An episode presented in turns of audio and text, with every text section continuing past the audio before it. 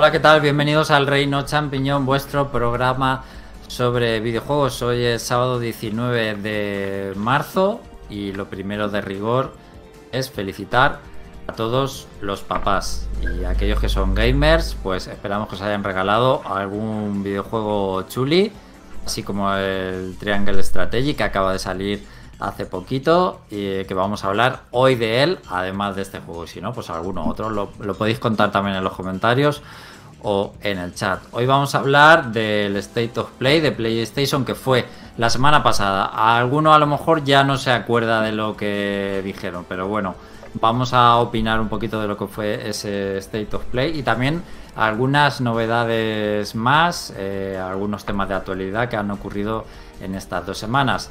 Vamos a hablar de ese juego exclusivo para Switch, ya lo he adelantado, de Square Enix, el Triangle Strategy y también del videojuego indie Far Changing Tides. ¿Se dice así, José Carlos?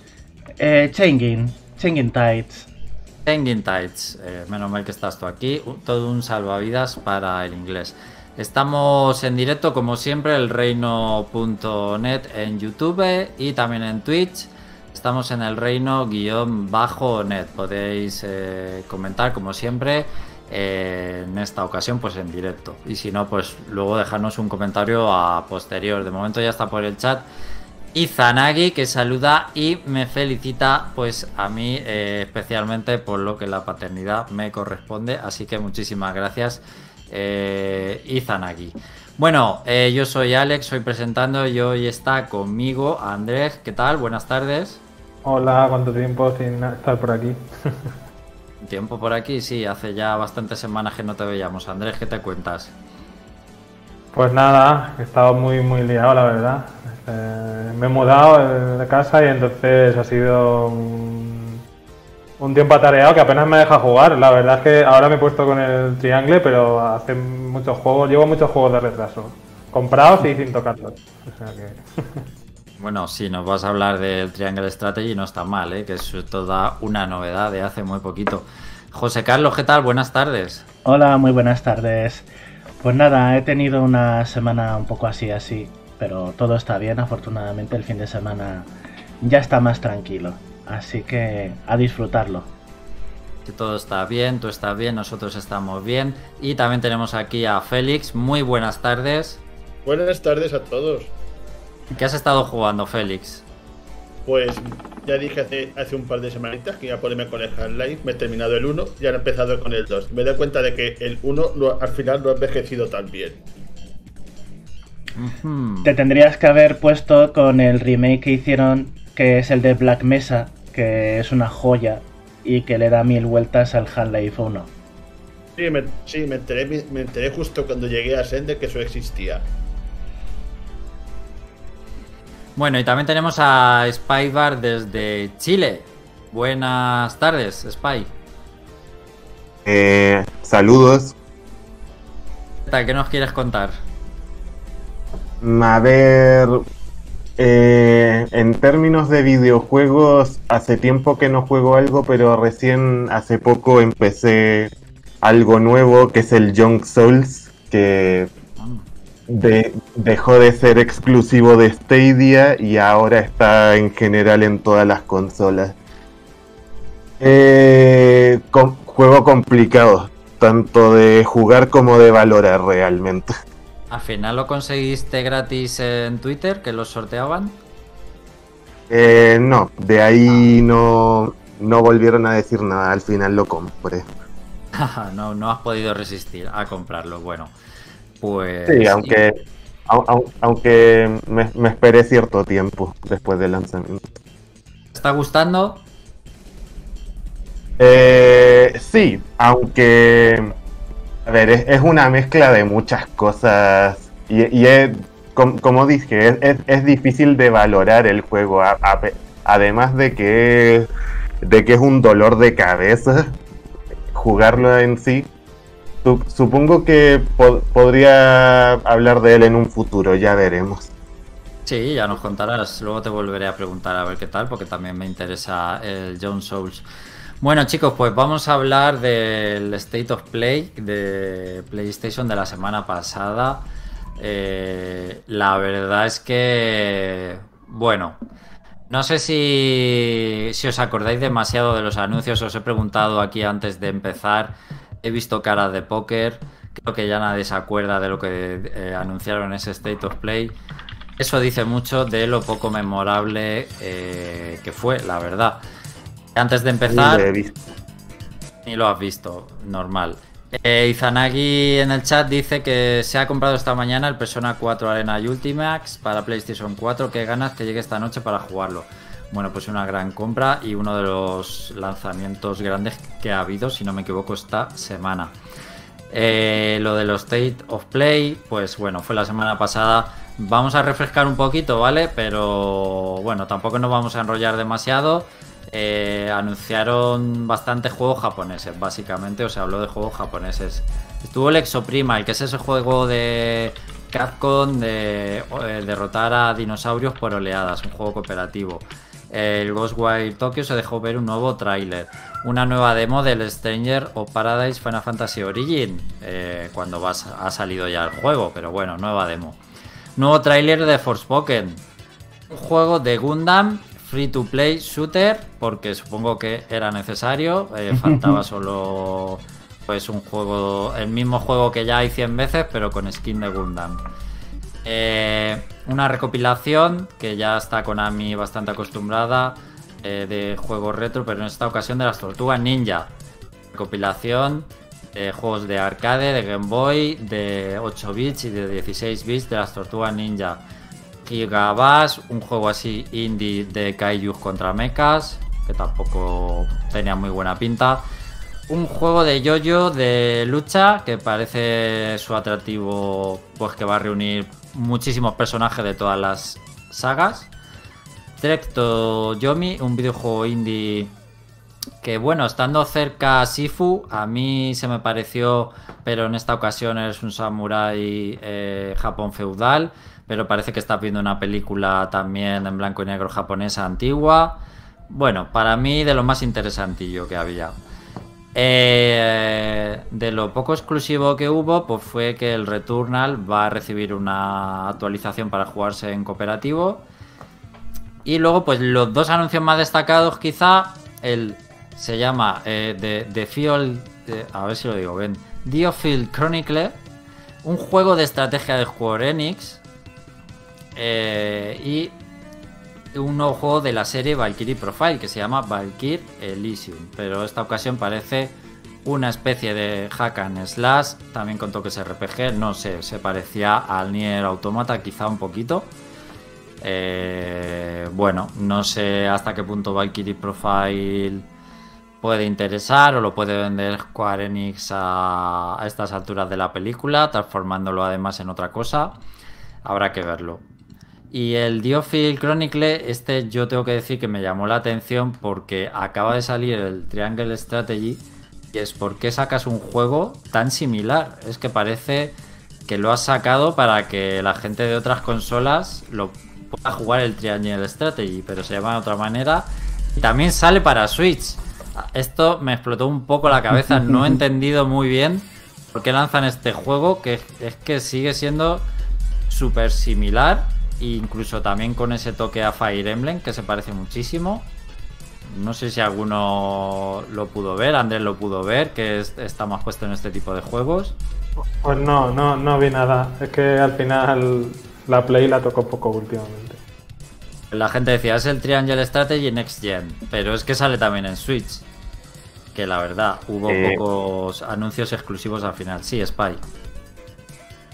Eh, sí, a ver, yo, a ver, no he visto tanto, eh, tanto material de ese juego, pero sí, lo poco que he visto me dio esa sensación que era muy parecido al Triangle Strategy que salió hace nada y menos, y, y- lo curioso es, es que no sabía que salía para Switch, me, me lo acabas de decir tú y no tenía ni idea, así que me, me, me siento tan o igual o igual o más confundido que tú en este momento. Sí, te confundido, es eh, el adjetivo. Porque incluso el Valkyrie Elysium sale también en PC. Pues el único juego realmente exclusivo, bueno, Ghostwire Tokyo, pero era ya súper conocido. Y eh, la actualización del Returnal, me parece. Y lo del Exo Primal de Capcom, me parece tan absurdo ese juego. O sea, no sé si de lo simple que es, se va a pegar una hostia, o precisamente por lo absurdo y simple que es, va a funcionar. O sea, eh, solo veo esas dos soluciones. Hmm. El Exo Primal lo acabo de ver y la verdad es que, pues, si no le ponen profundidad a las clases de mechas que te puedes coger para enfrentarte a las hordas de enemigos, eh, ese juego se va a quedar eh, súper cansado, va a ser muy anodino al poco tiempo. Tendrán que ir sacando más trajes, tendrán que eh, bufar y nerfear personajes, o sea, lo típico, para que haya un ciclo de vida en este juego que lo mantenga el interés. Este tipo de juegos, eh, si no estás constantemente actualizándolos o dejando que la comunidad eh, pueda configurar sus propias oleadas, mapas de batalla, para que se mantenga vivo el juego sin ayuda de los desarrolladores, está abocado a ser olvidado a los pocos meses. Sí, el problema es que hay 100.000 juegos iguales, que es lo que yo veo. Sí, le han puesto dinosaurios. Da igual, es que hay 100.000 juegos iguales ya que ese. Y online hay una competencia brutal para juegos cooperativos online. A ver, Spybar.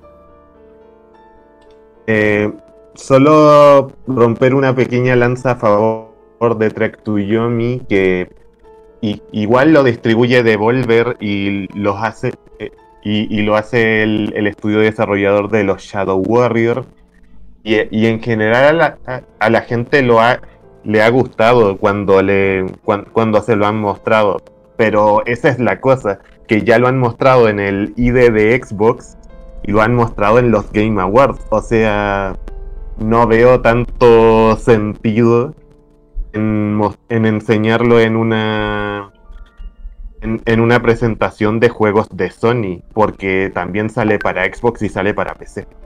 Pues que tiene pasta de Volver Digital para promocionarlo y creen que es un buen juego, la verdad es que tiene buena pinta. Hemos comentado. Eh, y Zanagi está comentando por el chat que al que más ganas le tiene es al juego de Jojo. Pues eh, de los State of Play, eh, no sé si alguien tiene algo que añadir. Mm. Si no, sí, José Carlos. precisamente sobre el juego de Jojo. He visto imágenes ahora mismo también y aunque la interfaz no aparece en pantalla, me da la sensación de que este juego se va a parecer un montón al que ya habían lanzado en la Play 4. La única diferencia será que expandirán el roster, pero de mecánicas y de forma de combatir lo veo súper similar a como era el, el original de la Play 4. Lo único pues que a lo mejor habrán retocado a los personajes para equilibrarlos un poco más, pero no veo nada nuevo en ellos. De hecho, me suenan muchísimos de los personajes que aparecen. Quizás le den más protagonismo, por ejemplo, a Jolene, como han puesto como han puesto a mm, la nueva serie en Netflix, la temporada 6, la de Stone Ocean. A lo mejor por eso querrán aprovechar la cresta de la ola para que para que siga siendo relevante el juego. Ok, pues también hubo un State of Play esta semana dedicado a Hogwarts Legacy. No sé si José Carlos quiere decir algo en específico y si no, pasamos de tema. Pues así lo único eh, que me ha gustado que, que hayan dicho que el juego no va a tener cooperativo, que el juego va a centrarse en la experiencia para un solo jugador, que no va a tener micropagos, o sea, eh, un juego que está desarrollado por Electronic Arts, pero sin, sin lo que ha hecho famosa Electronic Arts durante los últimos años. Así que sí, parece que al final va a ser un juego decente. Mm, tampoco lo he visto extremadamente divertido porque como ha sido una presentación ahí muy en plan para venderte humo y la moto, pues... Muy manual, muy manual de instrucciones tutorial. Sí, sí. que, luce muy bonito y, muestra a lo lejos que ha llegado la franquicia a nivel gráfico desde aquel Harry Potter de la Play 1 al que todos habremos jugado probablemente. Pero más allá de eso... ¿Eh? Que a mí me ha parecido casi más un, simulador de Hogwarts que un juego de aventura, ¿no? Tiene mucho de... Pues eso se basa mucho en, las clases, en hacer muchas cosas en la escuela y tal. Que no está mal, o sea... Pero que pensaba que iba a ser más... Que iba a ir más a saco, más a la acción, pero no. Es en plan simulador o... Hmm. También eres un alumno de Hogwarts. ¿eh? Estaba chulo. No sé que claro, como estoy acostumbrado al, nivel de poder de, por ejemplo, Dumbledore, Voldemort o Scamander en, Animales Fantásticos, pues claro, ves de lo que es capaz un mago en, en las películas y ves esas habilidades que tiene el protagonista en el juego y claro, tampoco te van a poner lo mejor del juego en un tráiler de presentación, pero algo un poquito que se flipen un poco para que te haga hypearte un poco. Y las batallas pueden ser espectaculares. Es como la magia le cambian el color y poco más. Me pareció un juego súper genérico, como hay 500, y con skin de Harry Potter. Para los ah. fans. Eh, sí. Eh, disculpa, José. Eh, yo no lo he visto, pero de entre lo que se vio, ¿tú, ¿tú, crees que lo podría disfrutar a alguien que no, que no conozca nada de Harry Potter? Sí. Pues con, lo que te acabo de decir yo, yo, diría que no, pero bueno. A ver, eh, si quieres un juego así en plan... Algo así en plan magia, eh, en plan aventura con un poco de exploración, yo creo que podría estar bien sobre todo porque no tienes que estar familiarizado con lo que es el trasfondo de Harry Potter porque todo ocurre un siglo antes. El juego se ambienta en el 1900, en cambio en el 1800, perdón, en 1800 y pico, en el siglo XIX, no es en el siglo XX como la saga Harry Potter. Vale, pues ya está. Eh, Monster Hunter se, han hablado cositas esta semana. Eh, Sunbreak, la expansión de Monster Hunter Rise. Y Spybar nos quiere contar algo. Nos cuentas, Spy. Eh, ok, bueno, eh, hoy, bueno, el pasado martes fue el evento digital de Monster Hunter Rise Sunbreak y yo pensé que iba a ofrecer más datos, pero sí dejó ciertos detalles interesantes. Lo principal es que la fecha de lanzamiento, bueno, es la fecha de lanzamiento de esta, de esta expansión, ese es el dato principal que dio el evento, que se confirma para el 30 de junio de 2022, como decían ciertas filtraciones que he leído por ahí. Además, nos mostraron un un tráiler con explicación incluida, donde vistaron unas puntas novedades como un monstruo nuevo, es el, que es el Garangon, ese gorila gigante con armadura y que además ataca con agua y fuego. Y se volvieron a presentar a los otros dos monstruos principales de esta expansión, el, el Lunagaron y el Malseno. Aparte, se dejaron ver varios monstruos más que regresan del Monster High, del Monster Hunter Rise original, destacando a la subespecie del Villaten, que me parece súper interesante porque personalmente el Villaten es de mis monstruos favoritos del juego original. Y se confirmó que regresaba el Astalos, que es el dragón insecto del Monster Hunter Generations, que es un favorito de la comunidad. También se dejó ver un nuevo hub que tiene cierta influencia cierta influencia occidental y una nueva zona de caza que no me ha quedado claro si es una única área nueva dividida en diferentes biomas como en, en Iceborne o, o, son varias zonas grandes pero separadas como era Monster Hunter Rise antes de esto o en general como es costumbre en Monster Hunter. Finalmente también se, se recuerda que esta expansión va a introducir un nuevo rango, el rango maestro, que va a agregar nuevas acciones de Cordóptero, que eso se vio ligeramente en el tráiler, mostrando una acción que te permite tirar de un monstruo hacia ti, haciendo que tropiece, o nuevos, o nuevos ataques especiales para las armas del juego, y también que va a haber cambios importantes para el juego base, como un parche de 13 gigas, ojo, que se va a lanzar el mismo 30 de junio y que va a añadir cierto contenido de Sunbreak al juego original, va a equilibrar las armas y va a ser necesario para jugar online, lo que no me gusta un pelo, sobre todo en Switch con las restricciones de memoria que tiene. Y aparte van a introducir equipamiento especial gratuito para nuevos jugadores que quieran empezar lo más pronto posible con la expansión ya que para acceder a ella tienes que completar el primer final del juego. afortunadamente no esa pesadilla de final secreto que sacaron por actualización, no. Tienen que completar el primer final del juego y para eso les van a facilitar equipamiento más fácil de conseguir y, más, y que dé cierta ventaja contra los combates más básicos del juego para que puedan avanzar rápidamente los más primerizos hacia el contenido de esta expansión. ¿Esto es de pago? Eh, sí. Eh, según he visto en, rumores, va a costar 40 pavos.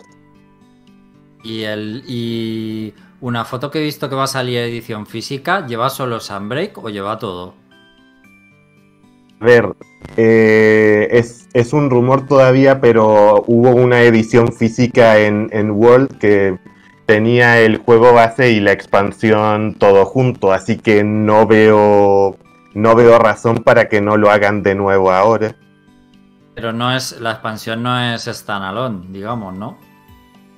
Eh, no, no es standalone. Han, han dicho es, eso sí lo han reiterado bastante durante el evento que necesitas Monster Hunter Rise para para jugar Sunbreak. Yo, yo supongo que cuando salga el juego habrá bundles más baratos, creo yo. Bueno, ¿y qué te ha parecido? ¿Crees que de momento tiene pinta de que merezca la pena 40 dólares o euros por la expansión o no?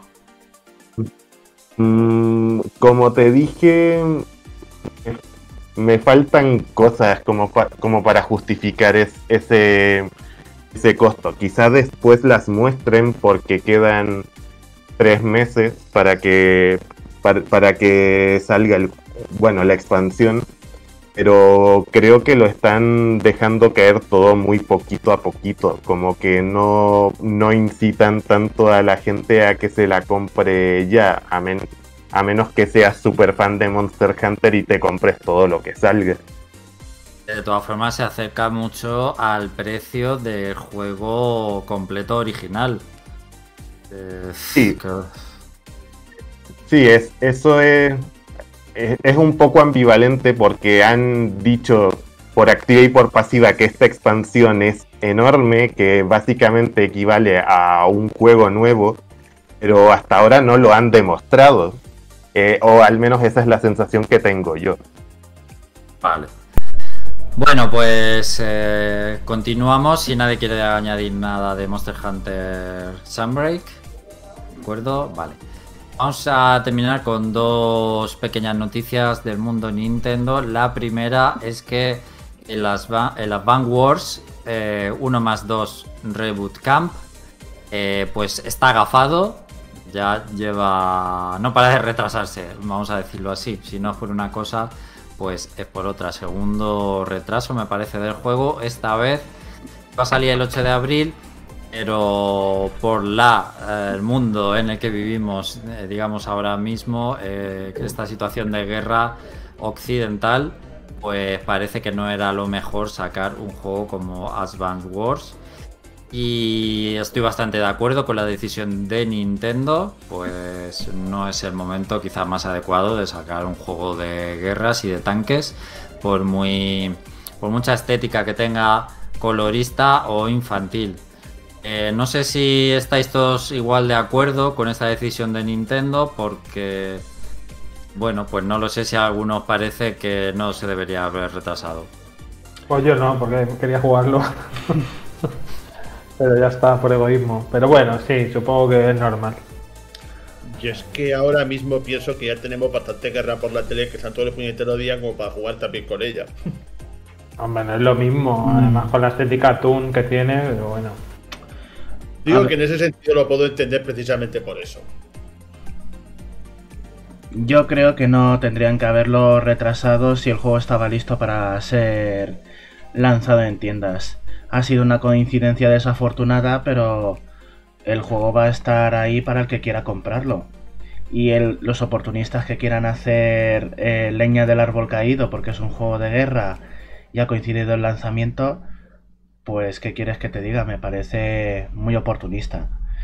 Y además, eh, si lo retrasan, ya que lo han retrasado, pues que por lo menos lo pulan más, ya que lo retrasaron una vez para mejorar los gráficos y la mejora gráfica eh, brilla por su ausencia, aunque tenga mejor interfaz. Lo que son los entornos del mapeado siguen siendo para mi gusto demasiado simplistas, así que si van a eh, hacer este retraso, pues que por lo menos no sea simplemente un retraso simbólico en el que ya tienen los juegos listos para entregarlos en cuanto eh, el conflicto se apacigüe. Porque si el, el conflicto se alarga en el tiempo y sigue la guerra, pero ya mm, en las noticias le dan menos importancia y ha surgido otra cosa de la que hablar en primera plana, van a seguir retrasándolo hasta que hasta que Rusia pare.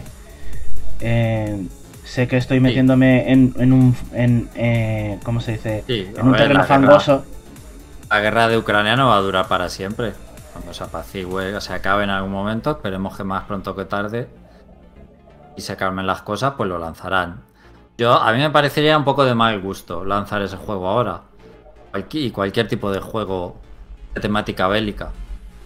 Pero bueno, es mi opinión.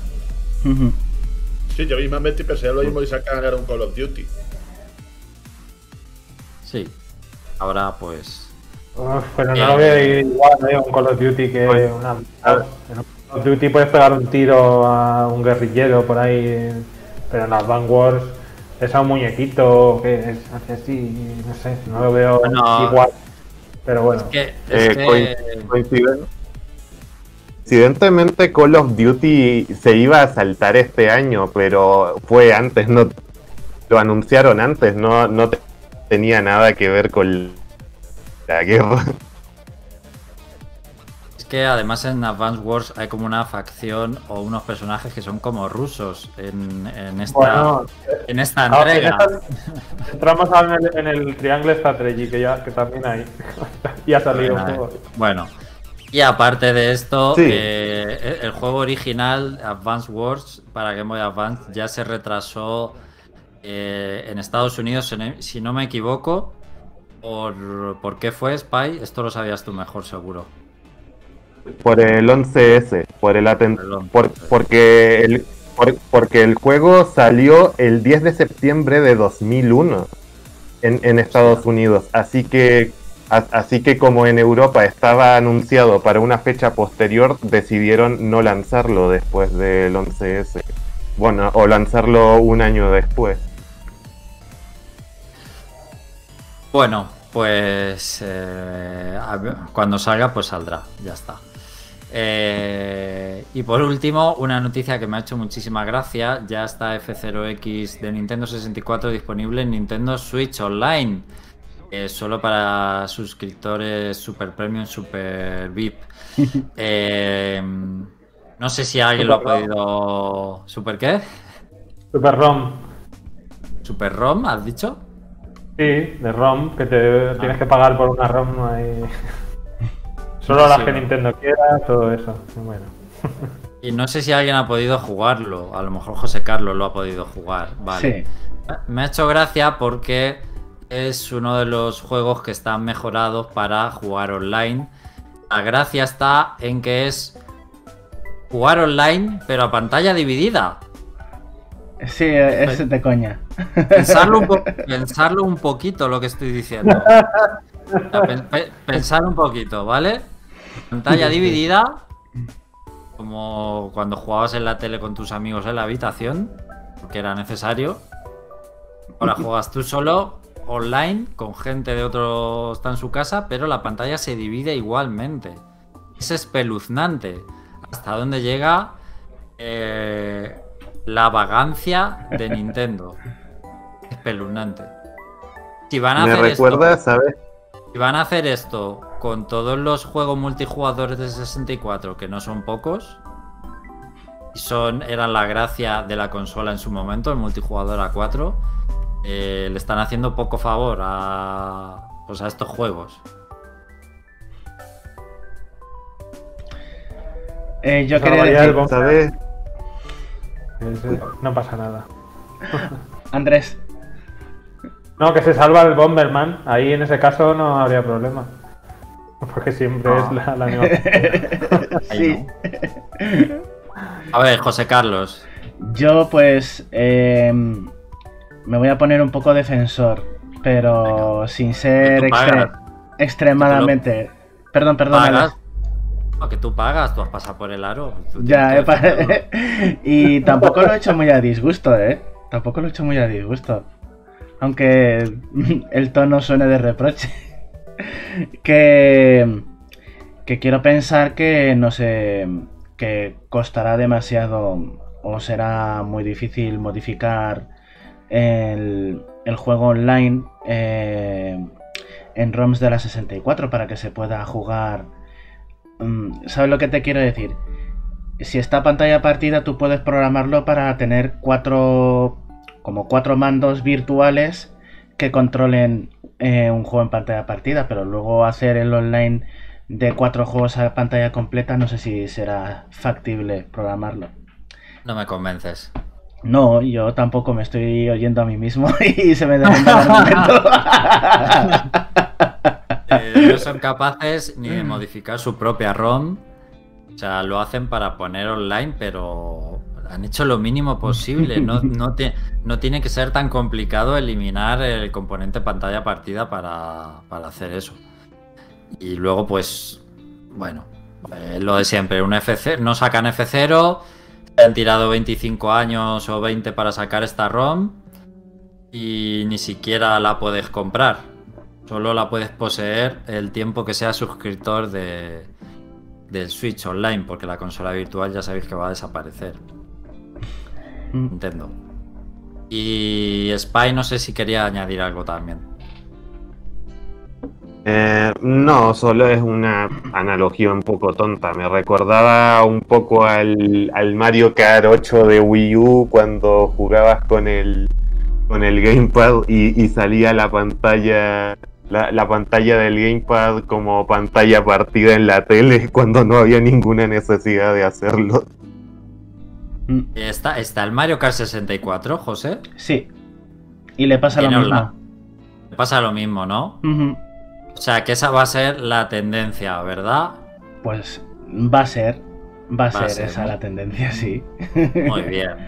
Oye, Muy pero bien. mira, una, una interfaz de, desde la ROM al mando que sea online y ya está. No tienen que hacer nada más, ¿sales? La misma la ponen en todos los juegos. Y Es ya verdad. Sí, sí, sí. Mm. Han desarrollado una vez. Sí, eh, es verdad, no lo había pensado así.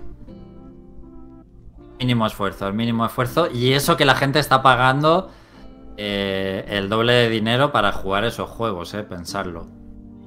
Eh, pensarlo un poco. Yo cada vez estoy más contento de que no.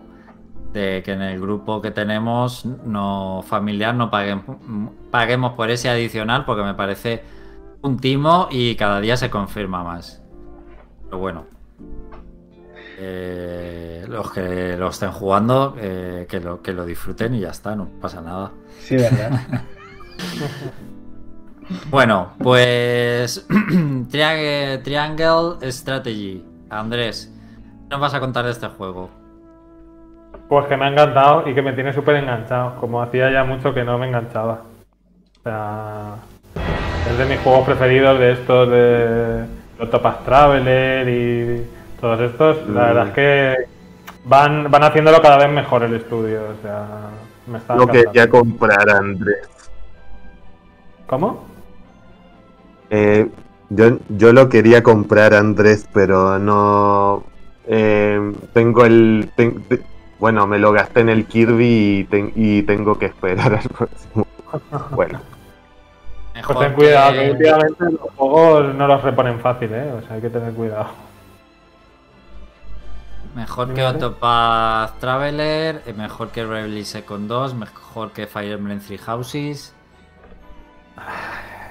Al Beverly no lo metería, porque creo que es otro rollo diferente. Porque es un táctico, entonces no, no es lo mismo. Pero yo lo pondría entre los dos, entre el Fire Emblem y el Octopath Traveler. Más cercano al Fire Emblem. O sea, más, se, se acerca más a la calidad del Fire Emblem. O sea que bastante bien. Y bueno, pues si queréis entro un poco ya en materia. Sí. Y, y digamos que después del Octopath Traveler, donde había muy poca historia, pues este le han dado la vuelta y pasamos a una historia muy densa, un, con mucho lore adicional, porque, porque mu- vas cogiendo libros y te cuentan cosas adicionales. O sea, si quieres todavía meterte más en la historia de, que te plantea el juego, puedes porque te van dando mucho más texto aparte de todo lo que se habla en el juego. Porque seguro que habéis oído que se habla mucho, que lees mucho y que hay mucha narrativa. Y es así, es verdad. Os cuento un poco que el juego se basa en, en tres, parece que ya es un típico, en tres grandes naciones que han tenido una guerra hace unos años y ahora hay una paz un poco cogida con pinzas. Y claro, pues empezamos en paz, pero rápidamente empezaremos a ver de qué pie cogea cada, cada uno de los países. Eh, me gusta mucho, y cosa que también pasa con los personajes, que son muy diferenciados. Tenemos a un país que, que es muy religioso y basa toda su felicidad y todas sus, sus leyes en la religión. Todos son adoran a una diosa que esa diosa les ha proporcionado eh, el único yacimiento de sal que hay en el, en el mundo. Pues es, ellos es su dinero, o sea, con la sal que es necesaria para la vida en el resto de, de países, pues comercian y es lo que les da la pasta. Pues eso también es lo que produjo la guerra de hace de unos años atrás. Luego está un país que digamos que parece Rusia, que es en, en el- en una zona helada, que se basan en el hierro, son grandes forjadores. De hecho se llama fragua helada, porque está en las montañas con el frío y la fragua pues se, llama así. Y que es el personaje el personaje, digamos, el jefe del país, el, es que no sé cómo llamarlo, porque no es un rey, eh, se llama, que es que me, eh, Gustadolf es así un nombre como muy ruso o incluso además alemán por lo de Gustadolf y, y está bien. Y bueno, y luego el país donde nosotros estamos, digamos que es el país donde hay tierras fértiles, donde se, donde se saca el, trigo, entonces digamos que uno es el país que, o sea, el país que alimenta al mundo, otro el hierro y tal para pues eso, todo, todo lo que es necesario, y el otro la sal, que es también necesaria para la vida. Pues digamos que cada uno tiene una cosa y pues ahí juegan sus, sus armas. La verdad es que la historia está muy bien, eh, te engancha y quieres saber qué pasa. Y, bueno, otra de las grandes bazas del juego es la toma de decisiones. Eh, tú perteneces a un clan del país este que os digo, que es el, el- el que siembra, el, el que tiene los recursos de comida. Y tu clan eh, es democrático, hay una balanza, y entonces a lo largo del juego eh, tú digamos que directamente no seleccionas lo que quieres hacer, ¿vale? O sea, cuando te hacen un planteamiento, tus propios personajes que están inclu- que luchan contigo, los que se van uniendo al clan y tal, son los que van a ir depositando una moneda y van a hacer lo que ellos piensen. Tú, según lo que hayas explorado, porque necesitas tener, digamos, la máxima exploración, ahora, o sea, la máxima información, ahora os cuento un poco esto porque no lo he dicho, pero bueno. Eh, con la información que tengas podrás intentar convencerlos para que cambien su opinión. Y luego votan y si lo has hecho bien, puedes intentar decantarlo hacia donde tú quieras o hay veces que no, que puede salir lo que tú no querías hacer. ¿Vale? Entonces hay que tener cuidado con, con eso. Eso bueno, en a, la, general- a la- a la hora de ir a una misión o en medio del combate. No, no, no, no. Esto es, eh, digamos que el juego básicamente repite historia narrativa, que puede ser bastante larga, luego combate, no, eh, antes del combate suele haber una, una fase de exploración, que exploras alguna zona o alguna ciudad nueva a la que llegas. En esa exploración pues coges algunos objetos y información, que luego será información que en la parte narra- narrativa puedes usar para definir qué quieres hacer. O sea, es que hay, hay una vez que básicamente eh, tienes un contrabando de sal ilegal. Puedes hacerte contrabandista y llevarlo tú a un país para hacerte amigo con él o denunciar que X país está haciendo un contrabando. Entonces son cosas totalmente diferentes. Además que yo solamente he jugado una rama y vas a un país eh, desértico y en la otra es que tienes que ir al país helado. Entonces yo ya hay escenarios que no he visto porque yo esa batalla no la he visto y de la otra decisión.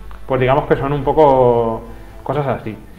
Y no siempre son dos opciones, hay veces que hay tres opciones y todavía se abre más el, arco y la ramificación de cómo quieras tú que, vaya la historia, ¿vale? Por lo que he leído hay cuatro, finales diferentes. Entonces hay varias ramificaciones, entonces como que hay que pasarse el juego cuatro veces para verlo absolutamente todo y ver cómo cambia la historia según las decisiones que vayas tomando. ¿Vale? Y las decisiones son bastante eso, bastante equidistantes. O esto o lo otro, o, o tú vas a morir o te salvo. O sea, te sacrifico o te intercambio para salvar mi culo o no, hago lo imposible por salvarte. O sea, está guay y tengo mucha curiosidad de volver a jugar el juego, a que lo llevo a más de la mitad, pero tengo curiosidad de volver a jugar para escoger justo lo contrario y ver qué hubiese pasado. Porque claro, hay algunas decisiones que digo, hostia, eh, ¿lo van a matar o qué va a pasar? No sé lo que pasará porque como no lo he visto, pero, pero bueno. Entonces la historia está muy bien, muy currada, te implicas y, a mí me ha gustado bastante, me está gustando mucho. Y, y nada, si queréis pasar ya un poco a los combates. En, en la parte de, de los combates eh, también yo creo que se lo han currado bastante. Son los típicos combates tipo Fire pero le han puesto algunas cosas nuevas. Por ejemplo, aparte de mover y atacar, una vez que has hecho o atacar y mover, puedes hacer, tienes esas dos, dos opciones antes que se acabe tu turno, pero cuando ya vas a acabar tu turno, tienes que posicionar la, la- el, el combatiente, o sea, el personaje que estás usando. Lo de posicionarlo es que hacia dónde quieres que mire. ¿Vale? Eso te hace darle la espalda al enemigo o no, o darle, ponerte de lateral o tal. Bueno, pues esto tiene muchísima importancia, porque si te dan por la espalda, siempre es, crítico. Entonces te quitan mucha más vida. ¿Vale? Y por ejemplo, los arqueros es fácil que se pongan de una manera o de otra a tu espalda. Pero claro, mm, un, uno con espada, si te pones justo la espalda pegada a un árbol, pues por la espalda no te va a poder dar. ¿Vale? Entonces, hay que tener eh, hay que tenerlo mucho en cuenta y hay muchos detallitos que puedes tener en cuenta y, que de repente dices, hostia, no había caído en que me quedaba en, ese flanco ahí, ahí", y de repente te matan, mueven dos personajes y te han destrozado y, y, y has perdido un personaje. Lo bueno aquí es que los personajes, es- o sea, está pensado para que mueran y no pase nada. Luego sigues jugando, no es rollo Fire Emblem. Yo he llegado a acabar alguna campaña, alguna lucha, alguna batalla con un único personaje. Ya solo me quedaba ese y a punto de morir y, y de tener que repetirla. Entonces, más cosas de la batalla, por ejemplo, eh, han puesto una cosa que es que si hay un personaje justo en la casilla del otro lado de la unidad a la que estás atacando, pues como que eh, te ayuda a atacar y ataca también. Entonces es un golpe extra. Entonces tienes que tener mucho cuidado porque como te empiezan a poner personajes alrededor, si atacan todos es que mm, te dan el doble. Te pega uno y el que está justo al otro lado eh, se activa su habilidad o se activa esto que han puesto en el juego, que no sé ni cómo se llama, y, y también le ataca. Entonces, si te rodean, atacan varios personajes y te puede destrozar. Así que hay que tener mucho cuidado con dónde dejar cada personaje y hacia dónde orientarlo. Comentar que yo lo estoy jugando en difícil, porque en normal, si ya has jugado a Fire Emblem y tal, se hace un poco fácil. Lo que he leído mucho también es que hacia los últimos compases del juego, en normal se pone difícil y en difícil se pone imposible, porque hay mucha gente que, que he leído que, Buah, pues en el último capítulo, en los, los últimos capítulos lo tuve que pasar a normal, porque en difícil es demasiado difícil. ¿Vale?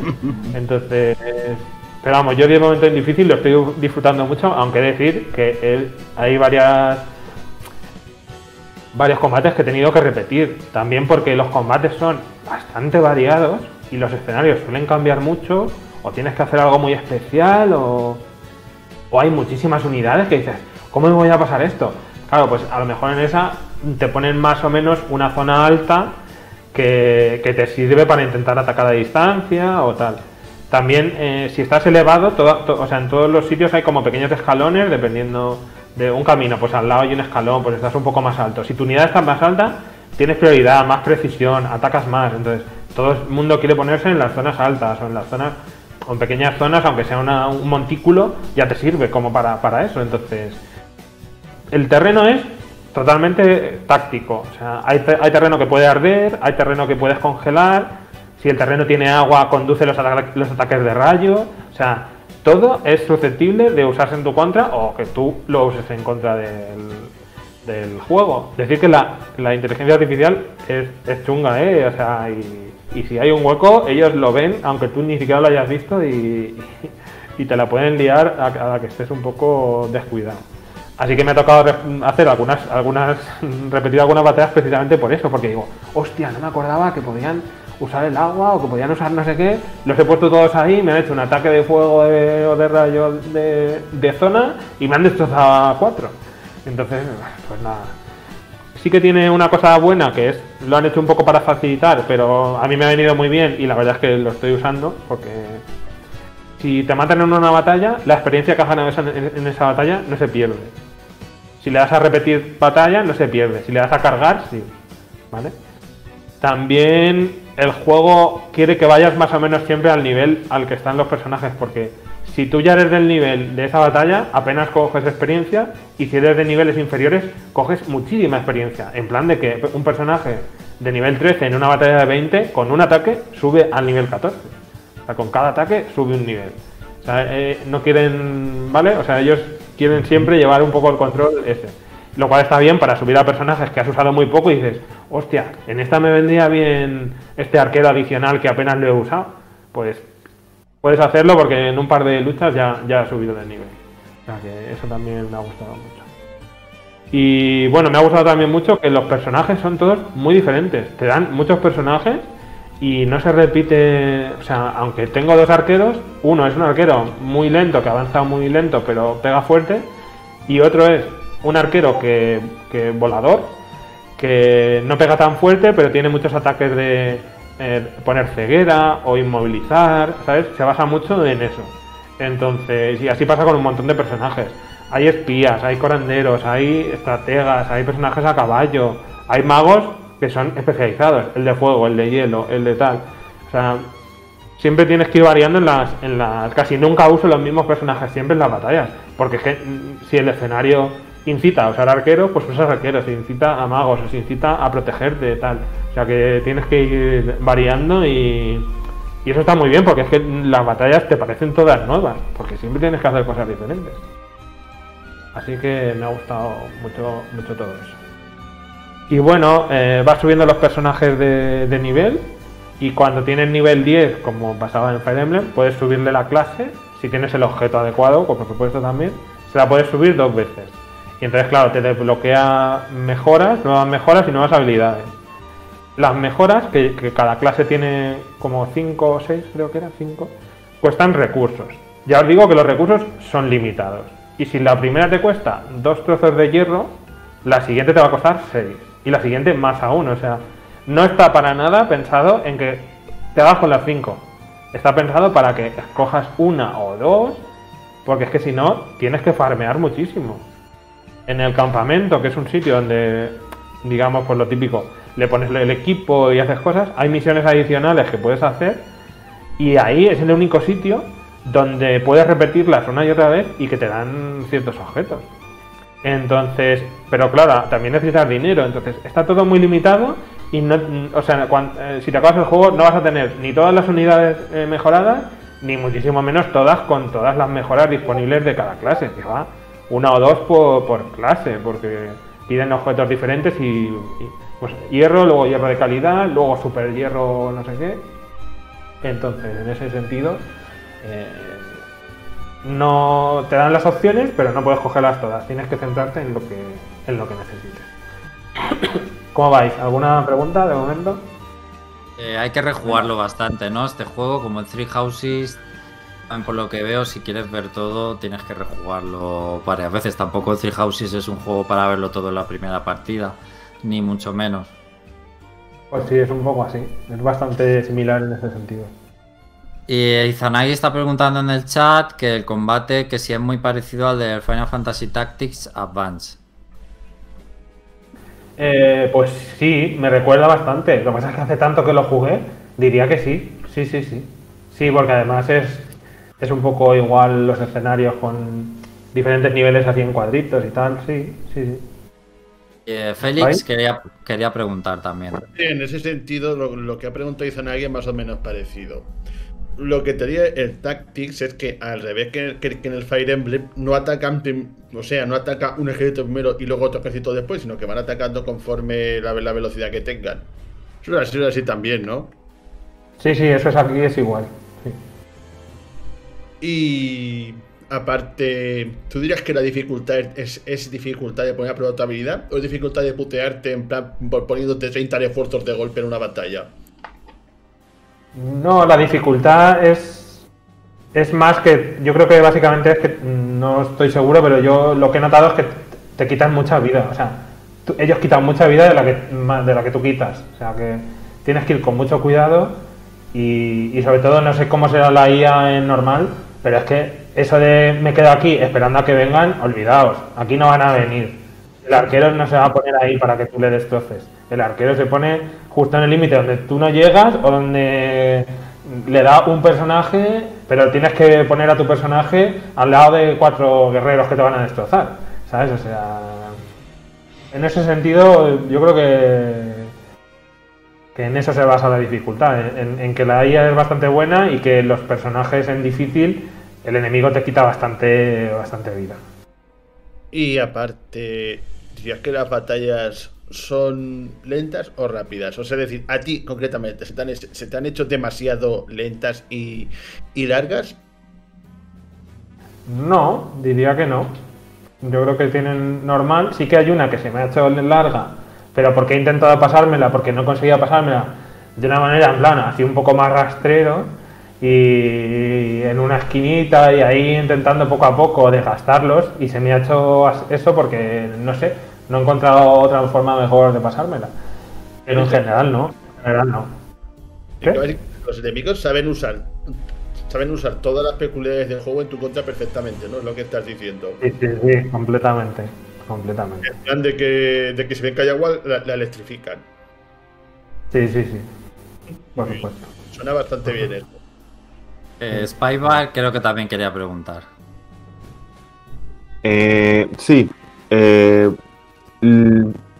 es muy común hacer la, estrategia de mandar a una unidad que sea, digamos, el cebo o, la, o la carne eh, o la carne de cañón para, digamos, lo que, lo que tú dices, eh, matar a una unidad clave como en el ajedrez, por ejemplo. Pues sí y no. O sea, los tanques son importantes en el juego, pero también cuando empieza a haber muchos magos es que el tanque dura un ataque de magia y te lo matan. Entonces, además que no puedes lanzar solo al tanque porque como lo rodeen cuatro, lo destrozan. O sea, tienes que llevar varios personajes como juntos para que se protejan espalda con espalda y no les puedan hacer críticos, porque es que si no, vamos, casi nunca llevo un único tanque pagante. O sea, llevo a dos y con la curandera justo que los pueda curar sin moverse. O sea, hay que tenerlo todo en cuenta, porque por ejemplo, si te dejas sin, moverte o sin atacar, eh, tu personaje entra a jugar la siguiente vez, o sea, un 10% antes o un 20% si no realizas ninguna acción. Hasta eso hay que tenerlo en cuenta. Para que le toque un poco antes al otro personaje y tal. O sea, tienes que tirar de cada granito de arena para, pasarte las, las batallas. Pero por eso yo creo que también son satisfactorias, ¿sabes? No son para nada un paseo te sientes, te sientes cuando tu estrategia funciona y consigues acabar con, el enemigo. Entiendo. Eh, de, de, hecho, me, me alegro que me digas de que hay ciertas facilidades para subir unidades que estén que tengan poco nivel porque eso es algo que no vi en la demo porque yo no jugué la demo pero sí vi a, gente que la jugó y se me hizo como demasiado común que si no le veabas las unidades en las primeras batallas ya en la última no esas unidades eran muy muy frágiles así que al, al menos eh, me, me alegro de haberlo escuchado eh, haber escuchado lo contrario de ti, digamos. Sí, eso está bien. Lo único que sí que es verdad que, que luego ya cuando para subirlo de clase puede que no tengas más objetos de clase. Entonces te lo han dado hace mucho y no puedes subirlo de nivel. Pero bueno, ya cuando avanzas en la historia te dan las clases ya subidas al primer, a la primera mejora de clase y no necesitas el- ese objeto. Pero, pero sí, en general, aunque te den un personaje, eh, con que juegues con él un par de batallas ya, ya lo llevas al nivel del resto. Bueno, y para finalizar, Andrés, ¿cuáles son tus conclusiones de este Triangle Strategy?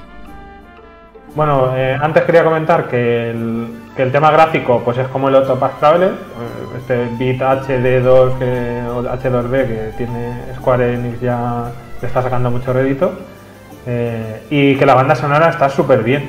Me ha parecido muy épica y muy que ya te pone, o sea, ya hay o sea, melodías que las escuchas y ya sabes que, que viene un momento épico, que va a pasar algo ahí súper importante o crítico y la verdad es que me ha gustado bastante. La traducción también muy buena, nada, nada que, como siempre, estamos muy bien acostumbrados a que traduzcan últimamente. Y nada, pues mi conclusión es que es un juego táctico muy bueno, muy, muy pulido.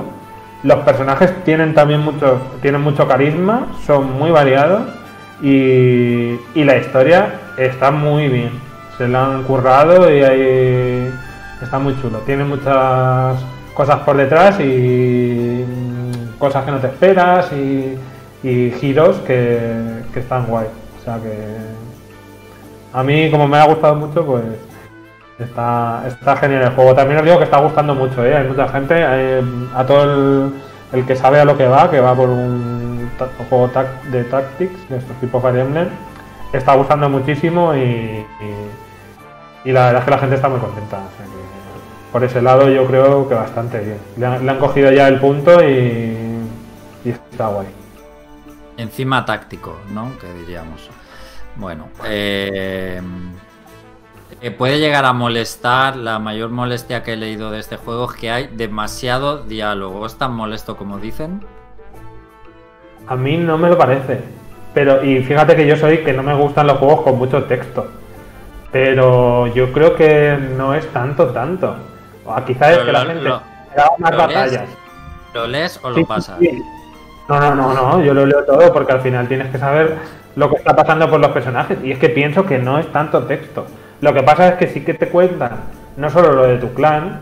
Es más, en el juego puedes no leer porque cuando sale el, lo siguiente de la historia te lo marca en el mapa, le das y sale la historia. Pero te marca además en los otros países dos circulitos verdes que son opcionales. Pero claro, tú quieres saber, mientras que tú estás luchando aquí, qué está pasando en el otro. O, o te cuentan lo que está pasando entre bambalinas en el, en el otro país. Y a mí me parece muy interesante y yo siempre lo leo, vamos.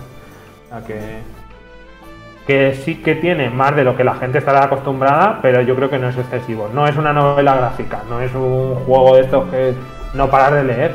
Aquí no es que leas mm, lo que piensa el personaje, es que están pasando cosas. Y están pasando cosas que, que te las tienen que contar. Bueno, entiendo que es un súper recomendado si te gustan los juegos de estrategia, estrategia RPG tipo Fire Emblem y demás. Pues sí, sí, sí, desde luego que sí. A ver, Félix, una última pregunta y ya terminamos. Y esta es rápida. Puedes hacer una cosa que, que- que a veces he hecho mucho, que es. O sea, es decir, hay un personaje que es tan, tan, tan fuerte que puedes ganar batallas con él solo. O por, No. o- o por muy, o por muy super leveado que tengas aquí, te lo, te lo puedes matar igual entre varios. No, no, te lo pueden matar y que tampoco lo puedes super leveal. Puedes llevarlo un nivel, o como mucho dos, más de las del, del enemigo, pero es que no puedes hacer más, porque no te dan casi experiencia una vez que ya estás superando Claro. al enemigo. O sea que no. Pues yo llevo un par de tanques, pues el, el personaje principal y otro, y al final, en- al final de las últimas de las batallas, casi nunca están los dos vivos. Siempre hay uno o los dos que han muerto, porque eh, es que es así. Muy bien. Bueno, Félix, como pasen 10 minutos más, creo que vas a pasar a ser un fundido a negro eh, directamente. Est- est- estás totalmente en penumbra, casi no te vemos. Claro, dale a la luz, que est- está cara, pero joder, estamos haciendo el, podcast.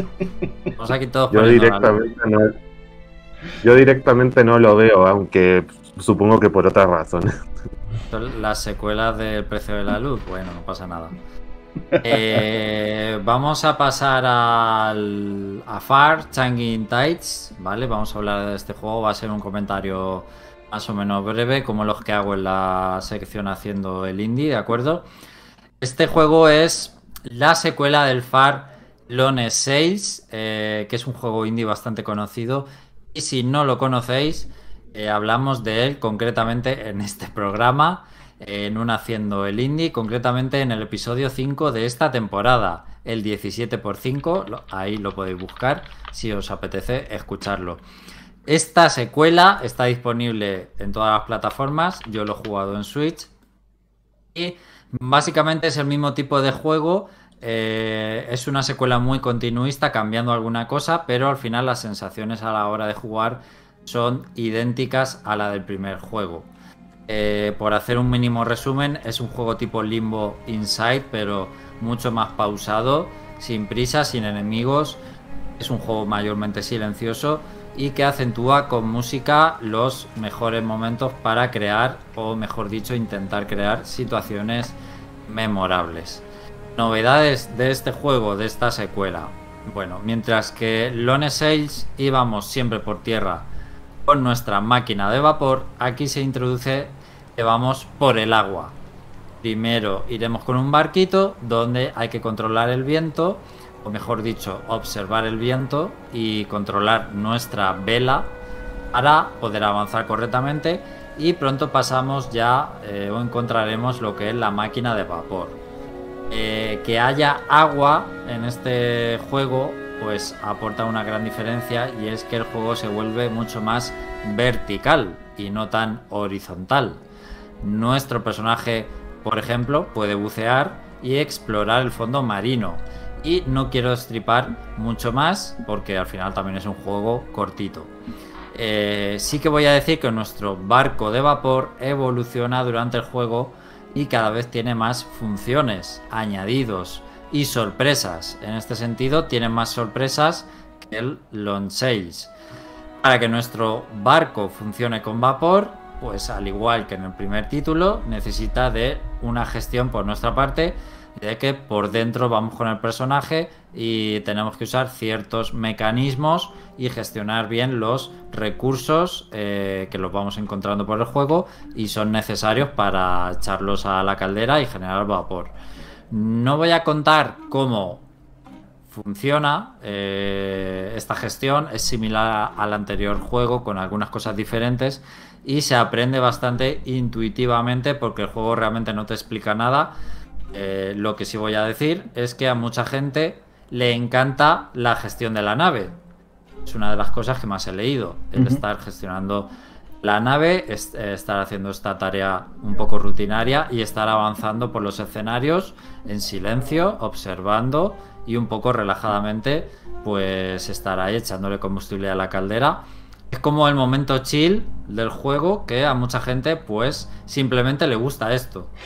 Eh, seguimos teniendo bastantes puzzles que de igual manera se producen cuando la nave no puede avanzar. Llegamos a un bloqueo y tenemos que salir y resolver alguna situación con el personaje. Algunos puzzles son chungos, pero diría que hay alguno por ahí que hasta el punto de que está mal diseñado porque no te dan la evidencia necesaria de cómo resolverlo o pista. Eh, y no hablo de, bueno, de que sea yo duro de mollera, que puede ser, sino de ciertas cosas que eh, se te puede no ocurrir nunca en la vida porque no es nada evidente, incluso está mal indicado, mal señalado, o ninguna mecánica del juego apunta a eso. Eh, pero bueno, si alguien ha jugado, y tiene una opinión sobre esto, pues que lo diga. Eh, argumentalmente, si alguien se lo pregunta, pues el juego sí que está conectado con el anterior de alguna manera, pero tranquilos, no voy a decir nada, ni tampoco el juego te dice nada, al menos al principio. Tenéis que terminar el juego para saberlo. Y ¿Pero es el mismo más. protagonista o no? ¿O no lo sabes? No, no, es un protagonista diferente. Ah, vale, vale, vale. Pensaba que era el mismo.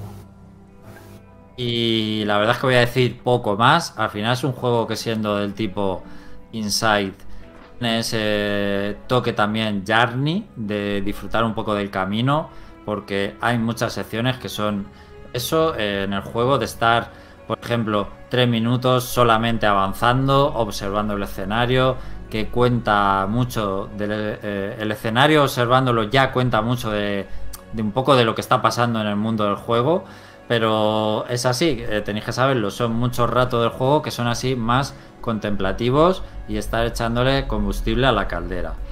A mí, gustándome, por ejemplo, Journey y juegos similares, no es que este juego, el Far Changing Tides, me, me haya emocionado especialmente, no me ha tocado el corazón, si lo queremos decir así. De hecho, el primer juego me pareció que no estaba mal, sin más. Es muy corto y se deja jugar. Pero esta secuela dura algo más, entre 4 y 5 horas. Pero realmente me ha parecido del mismo corte, no me ha aportado nada, la verdad, y podría haber prescindido de jugarlo. Eh, os lo digo así, es una opinión muy personal, pero es lo que siento después de terminarlo. No es que el juego esté mal, es realmente mm, del mismo corte exactamente que el anterior. Si sois fans del primer juego, os gustó mucho. Por supuesto, este os va a encantar. Posiblemente os guste más. Eh, y si os gustan los juegos tipo Inside, también probarlo, especialmente el primero. Recomiendo jugarlo porque tampoco vais a perder el tiempo. Es un juego eh, corto que no os va a hacer perder demasiado el tiempo, como digo. Y no tengo más que decir de este juego. Como he avisado, he sido mm, más o menos breve. No sé si alguien quiere comentar algo. Yo Pues- juego el primero y la verdad es que jugaría el segundo, pero ¿es- ¿ha estado de oferta o qué precio tiene? ¿Te suena? Mm, No está de oferta porque acaba de salir. Es una novedad. Ha salido a lo mejor hace dos semanas, tres. Supongo que estará en torno a 20 euros. O si no más, pero lo busco enseguida. Vale, vale. Lo, lo- lo voy a buscar. José Carlos. ¿Qué decía José Carlos? Eh, mientras Alex busca el precio, Son 20 euros, ¿vale? Cuesta 20 euros. Precio, precio un poco estándar. Eh, sí que quería decir que se me había olvidado que viendo el tráiler del juego, cuando se había dejado ver algún tráiler, mm, me parecía que iba a ser más rompedor respecto al primero de lo... Bueno, me parecía eso, que iba a ser más rompedor respecto al primero por los trailers, que quizá pues la función de los trailers es al final vender un poco eh, las bondades y no sé si decir ven- vender humo, quizá no es que hayan vendido humo, te ponen lo más llamativo del juego. Y luego cuando, cuando yo he jugado, pues he dicho, pues es que en realidad es, es igual que el anterior, es más de lo mismo. Bueno, solo quería comentar eso. pues te voy a hacer la misma pregunta que te hice con el anterior FAR, exactamente la misma. Como has comentado que has tenido dificultades para resolver algunos de los puzzles o enigmas que tiene el juego, ¿alguno ha sido causado porque la cámara no te mostraba eh, parte del elemento con el que tenías que interactuar, que estaba fuera de plano, igual que te pregunté la última vez? No, Vale. no. Y eso que la cámara del juego a veces es un poco rara, pero en ese sentido para los puzzles no. Pues ahí estaba mi pregunta. Y creo que Spy también quería decir algo. Ah, solamente decir que al menos por los trailers que yo vi, igual no los, no los vi todos, me, me parecía, mu- bueno, lo que, lo que has dicho al, fi- al final como conclusión, que es, digamos, sigue el mismo palo de- del anterior y yo lo... Y, y, y bueno, yo, yo lo quería abordar si lo jugaba de esa manera. ¿Qué es lo que pasa? Que hay mucha gente, yo he visto muchas opiniones muy positivas de, de, de esta secuela. No, no sé si, si por si porque el juego ya tiene un ya, ya tiene expectativas detrás o si o, o por o por digamos méritos propios de este juego en particular pero eh, al, al, menos di, digamos que lo, lo, que dices al final digamos que me sirve para quitarme esa duda a ver aunque no lo parezca no es un juego mainstream pero tiene su base de fans hay muchos enamorados del el concepto del primer juego. Y todos los comentarios positivos que yo estoy leyendo de esta segunda parte es porque la gente venía ya pues muy enamorada del primer juego. No, no es mi caso, como ya he dicho. Pero sin ser un mal, no digo que sea un mal juego, pero quizá pues jugar el segundo no me ha aportado nada. Y, y los que estén enamorados del primero, pues les va a gustar y posiblemente más, ya lo he dicho. Okay, no, está no, bien. no, sé, Andrés, eh, ¿qué nivel de satisfacción tuviste con el primer juego? Pues normal, un juego indie ni bueno ni malo. Es bien. No muy largo, porque si es, si es, demasiado largo suele ser una cosa mala. Entonces, pero bien, yo creo que está bien. Que sí que es verdad que tienes como su propia personalidad, lo que tú dices, tiene sus mecánicas que son en el primero te parece todo muy novedoso, que te sueltan ahí y tienes tú que buscarte la vida y saber eso, lo de lo de que echarle carbón, echarle agua, echarle tal a la caldera, tienes que aprenderlo. Y lo de la tranquilidad de los paseos, de ir viendo el escenario y tal, con la música o con el sonido del viento, eso estaba guay, pero si al final no meten nada más que lo del agua como novedad, pues a lo mejor no, no es necesario jugarlo, o sí, o simplemente volverlo a jugar, pero vamos, a 20 euros no. Sí, a mí me parece excesivo también. Al final es lo que acaba de describir el juego, o sea, esa, esa tranquilidad de jugar, el sonido, tal, eh, con la música. Es así, pero acuático. Ahora más en tono acuático, pero en realidad va a lo mismo con otra banda so con otra banda sonora a lo mejor o temas similares pero eh, va el, el, tiro es el mismo cambia un poco la ambientación. Y eh, pues un poco las mecánicas de dentro del barco al final tampoco es tan importante. Pero bueno. Pues hasta aquí el comentario de Far Changing Tides como dice José Carlos Espero que, que, lo hayáis pasado bien en el programa. Andrés, José Carlos, Spy y Félix, eh, muchas gracias por estar aquí esta tarde. Uh -huh. Y muchas gracias a la gente que nos ha escuchado en directo. Hoy solo se ha animado a, a escribir eh, Izanagi.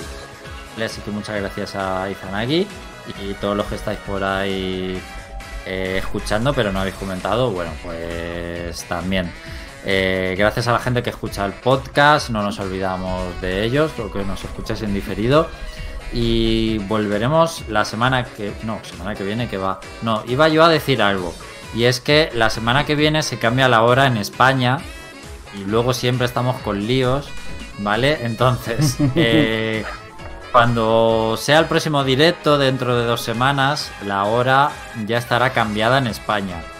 Ahora mismo eh, no sé deciros si una hora antes o después, así que por favor comprobarlo. La hora en España, nosotros vamos a emitir a las 6 de la tarde hora española, como siempre, ¿vale? El tema es que habrá una diferencia horaria si nos escucháis fuera de España. Eh, por favor, eh, buscarla para no, para no llevar a error. De todas formas, si os metéis al, al directo programado de YouTube, YouTube os recalcula la hora. No tenéis que pensar. Solo mirar la hora que os dice YouTube que es el programa. Ya está, fin. No vais a tener ningún problema así, ¿de acuerdo? Así que lo dicho, nos vemos dentro de dos semanas. Hasta luego. Chao. Y bye.